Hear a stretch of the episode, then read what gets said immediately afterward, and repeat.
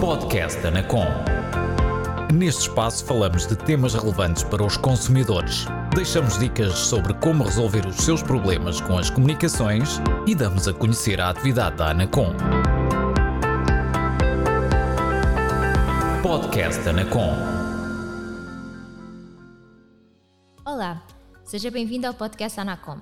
A nova Lei das Comunicações Eletrónicas, que transpõe para a legislação nacional o Código Europeu das Comunicações Eletrónicas e substitui o enquadramento legal atualmente em vigor, já foi publicada em Diário da República e entra em vigor em 14 de novembro de 2022.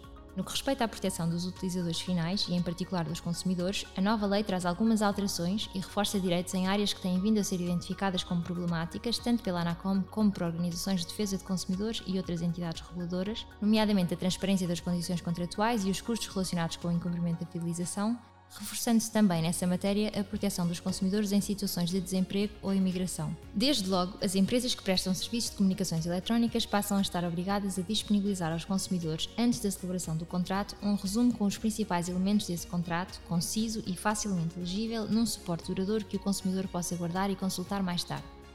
Esse resumo deve incluir, entre outras informações, as principais características dos serviços contratados, os preços de ativação e quaisquer encargos recorrentes ou associados ao consumo, a duração do contrato e as suas condições de renovação e de cessação. O contrato entra em vigor quando o consumidor tiver confirmado o seu acordo após a recepção do resumo.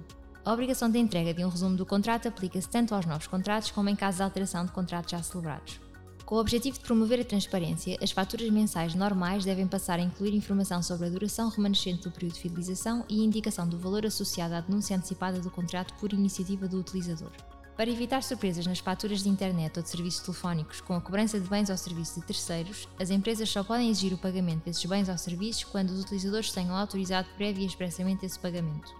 No que respeita à qualidade dos serviços, sempre que, por motivo não imputável ao utilizador, os serviços contratados se mantiverem indisponíveis por um período superior a 24 horas, consecutivas ou acumuladas por período de faturação, a empresa deve proceder ao crédito do valor equivalente ao preço que seria devido pela prestação do serviço durante esse período, independentemente de pedido do utilizador, e reembolsá-lo pelos custos com a participação da avaria, desde que esta não lhe seja imputável.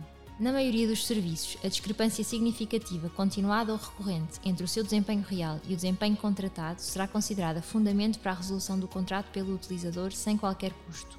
Se o consumidor emigrar ou mudar de morada para um local onde a empresa não assegura a prestação do serviço contratado ou equivalente, se ficar desempregado por facto que não lhe seja imputável ou em caso de incapacidade para o trabalho, permanente ou temporário de duração superior a 60 dias, em ambos os casos com perda de rendimento, a empresa não pode exigir o pagamento de quaisquer encargos relacionados com o incumprimento do período de fidelização, caso opte por cancelar o contrato. As situações de desemprego, baixa médica, alteração de residência para fora do território nacional ou perda do local onde os serviços são prestados são também causa da suspensão temporária do contrato que se manterá enquanto durar o motivo justificativo da mesma. Haverá ainda lugar à suspensão do contrato em caso de ausência da residência motivada por cumprimento de pena de prisão, incapacidade, doença prolongada ou estado de dependência de cuidados de terceiros. Se a suspensão do contrato se prolongar por mais de 180 dias, o contrato poderá caducar caso o titular ou quem o representa o solicite. Em caso de cessação antecipada do contrato com período de fidelização por iniciativa do consumidor não fundamentada num direito legal ou contratual, os encargos cobrados pela empresa não podem exceder o menor dos seguintes valores: o valor da vantagem conferida ao consumidor como contrapartida do período de fidelização, que deve ser indicada no contrato, proporcional à duração remanescente dessa fidelização, ou uma percentagem das mensalidades vincendas.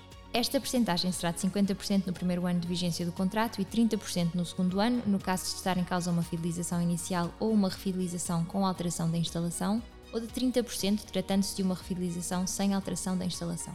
As regras relativas ao cálculo dos encargos em caso de denúncia antecipada dos contratos com fidelização são aplicáveis a partir de 13 de janeiro de 2023. Em caso de mudança de prestador de serviços de acesso à internet, a nova empresa conduz o processo de mudança e a anterior continua a prestar os seus serviços nas mesmas condições até que a nova empresa ative os seus serviços. A interrupção dos serviços durante o processo de mudança não pode exceder um dia útil. Estando em causa um pacote de serviços, estas regras aplicam-se a todos os elementos do pacote. Encontre mais informação sobre este assunto no portal do consumidor da Anacom em anacom-consumidor.pt ou ligue-nos através do número gratuito 800 206 665. Este foi o podcast Anacom. Por hoje é tudo, até breve.